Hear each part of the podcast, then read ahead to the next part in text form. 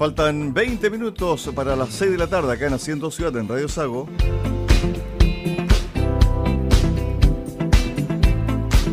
Bien, han pasado tres días, cuatro días eh, desde la segunda vuelta electoral y ya comienza a vislumbrarse lo que va a ser el futuro gobierno del presidente electo Gabriel Boric.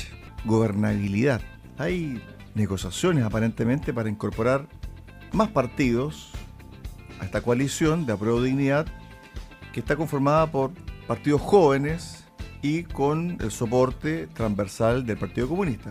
Pero necesitan gente, necesitan a lo menos 3.000 personas para cargos que debe designar el presidente desde marzo del 2011. Entonces no es fácil encontrar eh, mandos medios con experiencia, porque va a ser un año sumamente complejo en lo económico, en lo social, para qué decir, y también en salud. Ya se anunció, se está anunciando la cuarta dosis de refuerzo. Para conversar de aquello, sobre este proceso histórico que está viviendo el país, estamos eh, nuevamente con eh, el doctor en historia Alejandro San Francisco, quien además es director del Instituto de Historia de la Universidad San Sebastián. ¿Qué tal, eh, profesor? Bienvenido siendo Ciudad de Radio Sago y me imagino que todavía quedan muchos temas por zanjar desde el punto de vista estadístico, análisis, también sobre cómo se comportó la ciudadanía el domingo pasado. ¿Qué tal? Buenas tardes. Hola Cristian, muchas gracias por la invitación a conversar. Un gusto estar nuevamente con Radio Sago. Bueno, Perfecto, se lo mencionaba al principio en la introducción, ¿cierto, profesor? Sobre este análisis que todavía se sigue realizando sobre lo que ocurrió el domingo pasado y sobre cómo va a afrontar eh, el futuro gobierno distintos desafíos en lo económico, en lo social, en salud también, eh, profesor.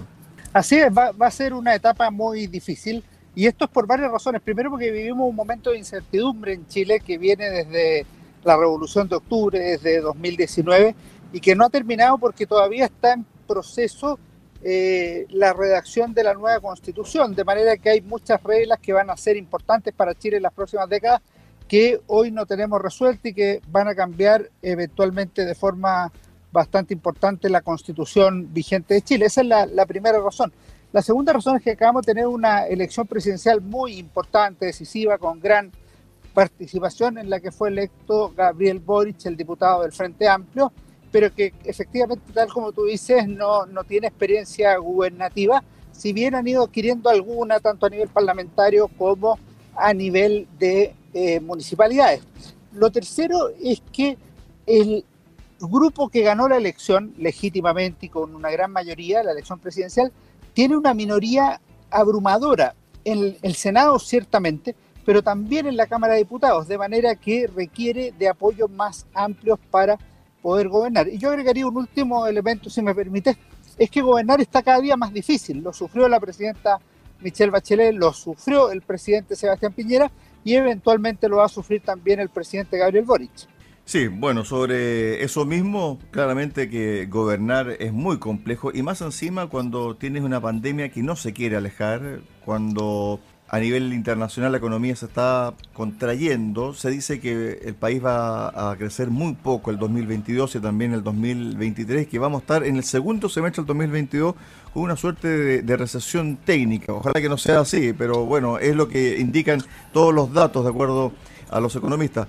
Pero desde el punto de vista político, gubernamental, eh, claro, cuando asumió, o cuando mejor dicho salió electo el presidente Gabriel Boric, ¿cierto? La primera frase que se tira en la mesa dice, bueno, otra cosa es con guitarra. Y la primera misión que él tiene es conformar un equipo de trabajo creíble y ya el gobierno, y ojo, no solamente el gobierno, le está pidiendo a Gabriel Boric que por lo menos revele quién va a ser la persona que va a administrar Hacienda, profesor.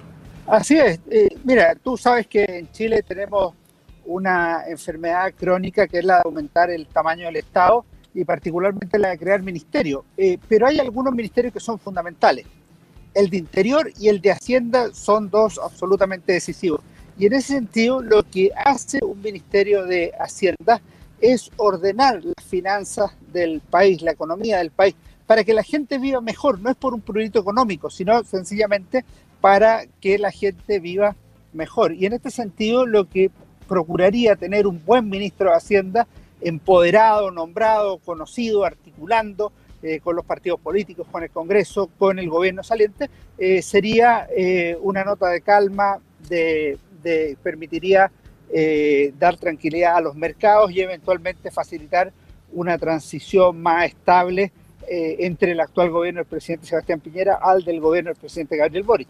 Tiene sentido que Gabriel Boric se tome un mes para designar a su gabinete. el modo campaña es muy intenso y nos están armando eh, gabinete en ese minuto, pero, pero tal vez habría que acelerar en un par de áreas. Una de ellas, sin duda, es Hacienda. Ahora bien, está el tema, y es un temazo, del borrador de la nueva constitución. Porque ya hay algunas luces que están un poco poniendo inquieto no solamente al sector empresarial, sino que también al mundo del trabajo. Le doy un ejemplo. Conversando con el presidente del Sindicato de Pescadores Artesanales Anahuac en Puerto Montt, me decía, veo mucho verde en, la convención y también algunas ideas radicales que no nos gustan porque nosotros no vivimos del aire. Entonces también hay un tema ahí que le va a poner más sal a la sopa, profesor. Por supuesto, y por eso yo nombré como el primer tema delicado que causa incertidumbre la situación que se vivió a partir de la Revolución de Octubre de 2019 y la vigencia del proceso constituyente. Eh, no es lo mismo que se resguarde bien el derecho de propiedad en la nueva Carta Fundamental a que no ocurra eso.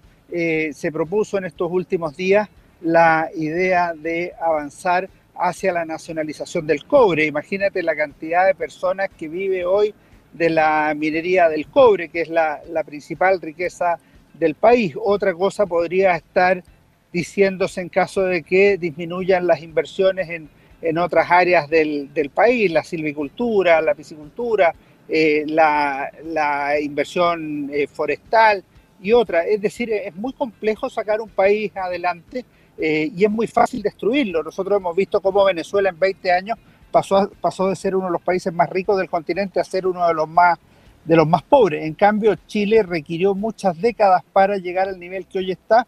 Ojalá eso no sea dilapidado en, poco tiempo. Cuando uno hace este análisis, no sé si está lo correcto o no, pero lo, voy a lanzar a ver si usted eh, me corrige o no. Cuando gana la prueba con un 80%, cierto sector de oposición dice tenemos prácticamente asegurada la presidencia y el Parlamento para el 2022. Llega la primera vuelta y resulta que la elección es totalmente distinta a como ellos pensaban, porque ese 80% no se reflejó finalmente en el voto, por ejemplo, a diputados y senadores. El Congreso está equilibrado con tarde del 2022. En la presidencial, ¿para qué decir? Ganó el candidato José Antonio Caz derrotando da lo mismo, por dos puntos, por 100 mil votos, 200 mil votos, a Gabriel Boric. Y resulta que la segunda vuelta, pesa todo pronóstico, ¿cierto? José Antonio alcanza casi 3.600.000 votos, con el 44% de los sufragios. Esta lectura que yo estoy haciendo también se puede traspolar en relación al plebiscito de salida de julio del 2022 en el sentido de que este 44% podría incidir, ¿cierto?, en el rechazo, por ejemplo, si es que no gusta este tema, por ejemplo, de las expropiaciones, de restringir cierto tipo de áreas de producción? Yo creo que sí, yo, creo que esto hay que entenderlo de la siguiente manera. Cuando uno hace una encuesta y la encuesta refleja un determinado resultado, se dice que esa es una foto de la realidad. Cuando hay varias encuestas estamos viendo una película. Lo que ha vivido Chile del 2019 hasta julio del próximo año, que es la fecha que pones tú, podríamos decir que es una serie. Y la serie va con avances, con retrocesos, con, eh, con cambios sustanciales de parte del guionista, con cosas que no esperábamos. Eh, y en ese sentido, hoy día lo que nos dice la, la serie que estamos viviendo es que efectivamente el final está abierto. Y eso significa que puede ser aprobado abrumadoramente el plebiscito de salida. Eso ocurriría, por ejemplo, si hay un acuerdo amplio entre los distintos sectores que componen la convención constituyente y eso va a ir disminuyendo a medida que eh, el acuerdo sea más, más tenue, o sea, la imposición eh, de un grupo mayoría circunstancial sobre, eh, sobre otro. en ese sentido, yo creo que está abierto el resultado y habría que ver cómo se comporta la convención en la búsqueda de acuerdos o en la imposición de una, de una fórmula demasiado ideologizada sobre otra. A ver, la semana pasada hubo una entrevista en eh, el Mercurio a Juan Andrés Fontaine, al economista, y se le consulta lo siguiente. Si el tiempo pudiera volver atrás, ¿habría sido preferible una corrección a lo que teníamos más que un texto refundacional? Y él responde, sin dudas habría sido un camino menos riesgoso. Entiendo que el proyecto de reforma constitucional de la expresidenta Bachelet y enviado al Congreso en las postrimerías de su mandato era un buen punto de partida. Aquí hay que poner mucha atención a lo que él dice. Hay quienes piensan que esa fórmula podría intentarse como una suerte de plan B a plebiscitarse junto a la que proponga la convención constituyente. Esto puede ser así o no? Es decir, eh, dos opciones. plan A y plan B. Pues la fórmula actual no, no se puede. O sea, lo que tiene que haber en... ¿Una reforma constitucional o no? Debería, requeriría una, una reforma constitucional, porque de lo, contrario lo que debería existir, a ver, primero lo que, hay, lo que existe, la convención constituyente tiene que proponerle al país una reforma constitucional y sobre esa reforma se pronunciará la, ciudadanía y dirá apruebo o rechazo. Ese, eso es lo que estamos viviendo hoy. Ahora, si alguien dice, oye, pero ¿no sería mejor que la ciudadanía elija entre dos constituciones posibles, una que eventualmente proponga la Convención Constituyente y la segunda la fórmula de Bachelet? Sí, puede ser, pero yo incluso me arriesgaría a una tercera posición. ¿Y no sería mejor entonces que hubiera una tercera fórmula que proponga un voto de minoría en la Convención Constituyente y que se vote junto con las demás y ahí veamos cuál triunfa. O sea, podría hacerse. Lo que ocurre es que eso está fuera de la normativa actual. Claro, al igual que, por ejemplo, este, esta idea del plebiscito dirimente, que con el nuevo Congreso, a contar de marzo del 2022, es prácticamente imposible que lo aprueben. También es una, es una normativa ex post, es decir, cualquier alteración al itinerario que se planteó el, el 15 de noviembre en el Acuerdo por la Paz y la nueva Constitución la verdad es que enreda más que, más que facilita la situación. También se está hablando del tema del periodo presidencial. Se le consultó a Gabriel Boric, ¿cierto?, este tema cuando fue a visitar a la presidencia, a la mesa de la presidencia de la Convención Constitucional sobre si es posible que se acortara su mandato en relación a lo que posiblemente pudiese estar escrito en julio del 2022. ¿Es bueno para el país que se acorte o él debe cumplir los cuatro años? Es que hay dos cosas que son distintas. Lo, bueno para el país es que se cumple el mandato constitucional, es un mandato democrático, el pueblo eligió a Gabriel Boric presidente de la República por cuatro años y eso es sano que así ocurra, lo mismo que los senadores y diputados. Ahora, ¿cómo podría cambiar eso? Si es que la convención constituyente propone cambiar la esencia del poder ejecutivo chileno, eh, en ese caso el presidente dejaría de existir como institución en cuyo caso debiera haber elección de nuevas autoridades. Por ejemplo, si se pasara de un régimen presidencial a uno parlamentario, en cuyo caso debería elegirse un eh, primer ministro, pongámosle ese nombre, eh, en elecciones que podrían verificarse en, no sé, en diciembre próximo. Entonces, pero ahí cambia la naturaleza del cargo presidente de la República en un régimen presidencial hacia uno de naturaleza parlamentaria. Y al cambiar la naturaleza del régimen, para que se cumpla efectivamente la constitución aprobada teóricamente por la población, tiene que también elegirse el nuevo gobernante, en este caso un primer ministro. En ese caso tendría que cortarse el, el gobierno del presidente Gabriel Boric. Pero todo indica que se le van a quitar facultades a la presidencia, se va a convertir estas dos cámaras en una sola y con un grado de parlamentarismo, pero con una figura presidencial permanente, profesor. Lo que pasa es que si se hace lo que tú dices, debería haber elecciones nuevamente de, para las cámaras. O sea, ya no servirían las actuales dos cámaras de senadores y diputados. Tendrían que clausurarse y haber elección de una cámara. Bueno, eso, porque cambia la naturaleza del Congreso. Eso también es un punto a considerar en la convención respecto también a la gobernabilidad de el futuro mandato de Gabriel Boric evidentemente va a dificultar la, gobernabilidad del, mandato de Gabriel Boric y la labor de la propia Convención Constituyente y la labor del propio Congreso Nacional. lo que ocurre es que en general las convenciones constituyentes no se hacen en medio del funcionamiento de un régimen, sino que se, han hecho en periodos de excepción. Eh, y luego lo lógico es que haya elecciones. Eh, en este caso estamos en una situación media, media rara donde se supone que va a haber eh, el mismo Congreso y el mismo presidente con una nueva constitución. Eh, eso la verdad es que se ha dado una sola vez en la historia de Chile, que fue en 1833, cuando siguió gobernando el presidente Joaquín Prieto y el Congreso Nacional siguió sesionando. eh, y Prieto terminó su gobierno el 36, fue reelegido para el periodo siguiente, del 36 al 41. Pero la regla general ha sido eh, de momentos de excepcionalidad. La discusión de Balmaceda el 91, que finalmente no regió, eh, la de Alessandri el 25, la de Pinochet el 80. Repasando y revisando la historia de Chile, estas tensiones entre el Parlamento y el Poder Ejecutivo, la figura del presidente, siempre ha estado presente, ¿no? Pero fundamentalmente en los momentos de crisis. O sea, tú puedes tener tensiones al interior del Ejecutivo, entre el, entre el Ejecutivo y los partidos que lo apoyan, entre el Ejecutivo y el Legislativo. Pero cuando las tensiones son más profundas, son en los momentos de crisis. Balmacea contra el Congreso Nacional, eh, Alessandri contra la mayoría del Congreso, particularmente el Senado, el presidente Allende contra el Congreso, principalmente contra la Cámara de Diputados que declara que el presidente Allende violó sistemáticamente la Constitución y las leyes en agosto de 1973 y ciertamente en el gobierno que estamos viviendo de Sebastián Piñera, cuando el presidente del Senado dice que tiene que acostumbrarse el gobernante a un parlamentarismo de facto si quiere ejercer sus funciones con calma. Esos son momentos muy especiales de polarización política y habitualmente de crisis institucional y de ruptura. Profesor, cuando eh, usted está mm, siendo testigo, escuchando, viendo, leyendo sobre la coyuntura política y social de nuestro país, ¿qué es lo que se le viene a la cabeza? Porque en el fondo un historiador dice, yo hubiese querido estar en ese momento de la historia para poder ser testigo privilegiado de. En este momento somos testigos privilegiados de, de un cambio que va a quedar en la historia de Chile sí o sí.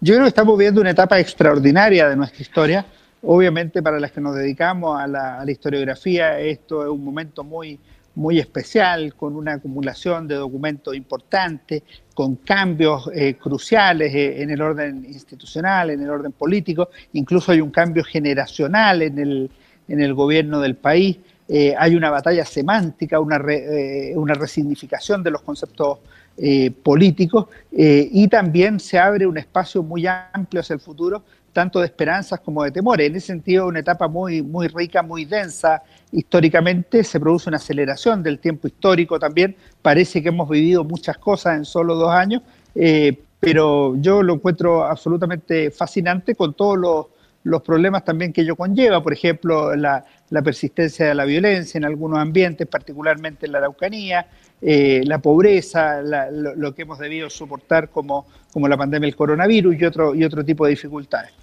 Cuando se habla del futuro gobierno, se habla de una renovación, se habla de caras nuevas, de un viento que va cierto a limpiar eh, el aire de la moneda, pero cuando comienzan a surgir nombres, hay algunos nombres que son bastante conocidos y, que ya han estado también en la palestra política. Aparentemente no todo es juventud y se va a requerir de personas que tengan una tremenda muñeca política, profesora, ¿no? Pero se van a requerir las dos cosas, pero la, la renovación política venía llorando desde hace muchos años y, el presidente Piñera no fue capaz o no quiso renovar políticamente la, sociedad. La, presidenta Bachelet eh, fue timorata o solo lo hizo con su grupo de mayor confianza, como, como el ministro Peñailillo y, y alguno más. Eh, pero, pero llegó la hora hace rato de la renovación política eh, y a pie forzado se mantenían algunas generaciones vigentes. Yo creo que no hay nada mejor para la renovación política que una adecuada relación entre experiencia eh, por una parte y renovación por la, por la otra, así como debe haber hombres y mujeres. Y yo le voy a agregar un, tema que no es porque sea esto en tu radio, sino porque yo soy serenense. Tiene que haber también una adecuada participación de las regiones. Hay mucho talento en regiones que se pierde por el centralismo atávico de los dirigentes políticos. Entonces, al final terminan recurriendo a las personas de la Universidad Católica y la Universidad de Chile, grandes universidades, un orgullo nacional, pero hay muchas personas capaces también en otros lugares y en otras casas de estudio, incluso personas que no han estudiado en universidades y que son perfectamente capaces, porque eh, lo ha formado la vida, eh, un buen centro de formación técnica, un instituto profesional. Entonces hay que ser abierto en ese sentido y me gustaría también una renovación por ese lado. Eh, finalmente nos quedan pocos minutos para el cierre de este bloque, profesor. Estamos hablando con el profesor Alejandro San Francisco, doctor en historia. ¿Qué pasa con la centro derecha y qué pasa con la centro izquierda, la socialdemocracia, que tuvieron un golpe durísimo en estas elecciones? Eh, son dos realidades muy distintas. La, la centro izquierda está en la UTI hace rato y la concertación de partidos por la democracia murió en cualquiera de las nominaciones que, tenga. eh, parte de la centroizquierda, la socialdemocracia, se está aliando parcialmente o derechamente a la prueba de dignidad de manera de integrarse, eh, al menos en alguna medida, al gobierno del presidente Gabriel Boric. En el caso de la centro-derecha está bastante viva, tiene la mitad del, del Senado, tiene más del 40% de la Cámara de Diputados, tiene un candidato presidencial que obtuvo el 44% de los votos, que eso en cualquier país es un muy buen resultado para un candidato que no ha logrado la presidencia. Sí, pero, un punto ahí, profesor, profesor, disculpe, un punto ahí. Es que mucha gente, la centro derecha, no toma como suyo ese porcentaje de votos. Es una figura, pero que no está dentro de la centro derecha tradicional, en el caso de José Antonio Cas. Sí, claro, como Gabriel Boric no está en la centro izquierda tradicional, pero son los candidatos que pasaron a segunda vuelta. O sea, en cada elección se vota lo que se vota. En la primera vuelta uno tiene más oferta electoral, siete candidatos, de manera que la centro derecha eh, y la derecha obtienen en conjunto en torno al 36, 38% de los votos, eh, más unos cuantos votos adicionales por ahí. La centro izquierda es más o menos lo mismo, eh, pero, pero si tú miras la, realidad, los tres partidos de la derecha eh, mayoritarios de Chile tienen sobre el 10% de los votos, el, Renovación Nacional, la UDI y el Partido Republicano, en ese orden, y son los tres partidos más grandes de Chile.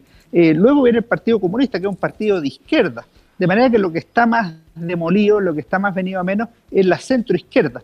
en ese sentido, a mí me parece que la centro derecha tiene que hacer una, un trabajo muy especial de, renovación de cuadros, de fomento de liderazgo, no le va a bastar con el liderazgo de, José Antonio Cast, eh, de ampliación y penetración social, que también va a ser muy relevante, pero tiene sectores populares eh, por mucha distancia en la capital. Eh, y por último, tiene que hacer un trabajo de ideas que debe ser muy, muy potente y, por último, sin, sacar, sin hacer pasadas de cuenta, una evaluación del, del fracaso de la actual administración y por qué no no fue lo que se esperaba eh, en términos de, crecimiento económico, de desarrollo, de llevar a Chile eh, a los niveles más, más altos que era lo que esperaba el presidente Sebastián Piñera al asumir. Estuvimos con eh, el doctor en historia, Alejandro San Francisco, una lucidez para analizar y también para comentar este proceso histórico que estamos viviendo y que somos privilegiados por estar siendo testigos eh, de este cambio profundo que está viviendo Chile. Gracias, profesor. Un abrazo. Pase una excelente fiesta este fin de semana. Gracias a ti, Cristian. Muy feliz Navidad y a todos los auditores de Radio Sago. Y muchas gracias nuevamente por haberme invitado. Chao, chao. Un abrazo. Buenas tardes.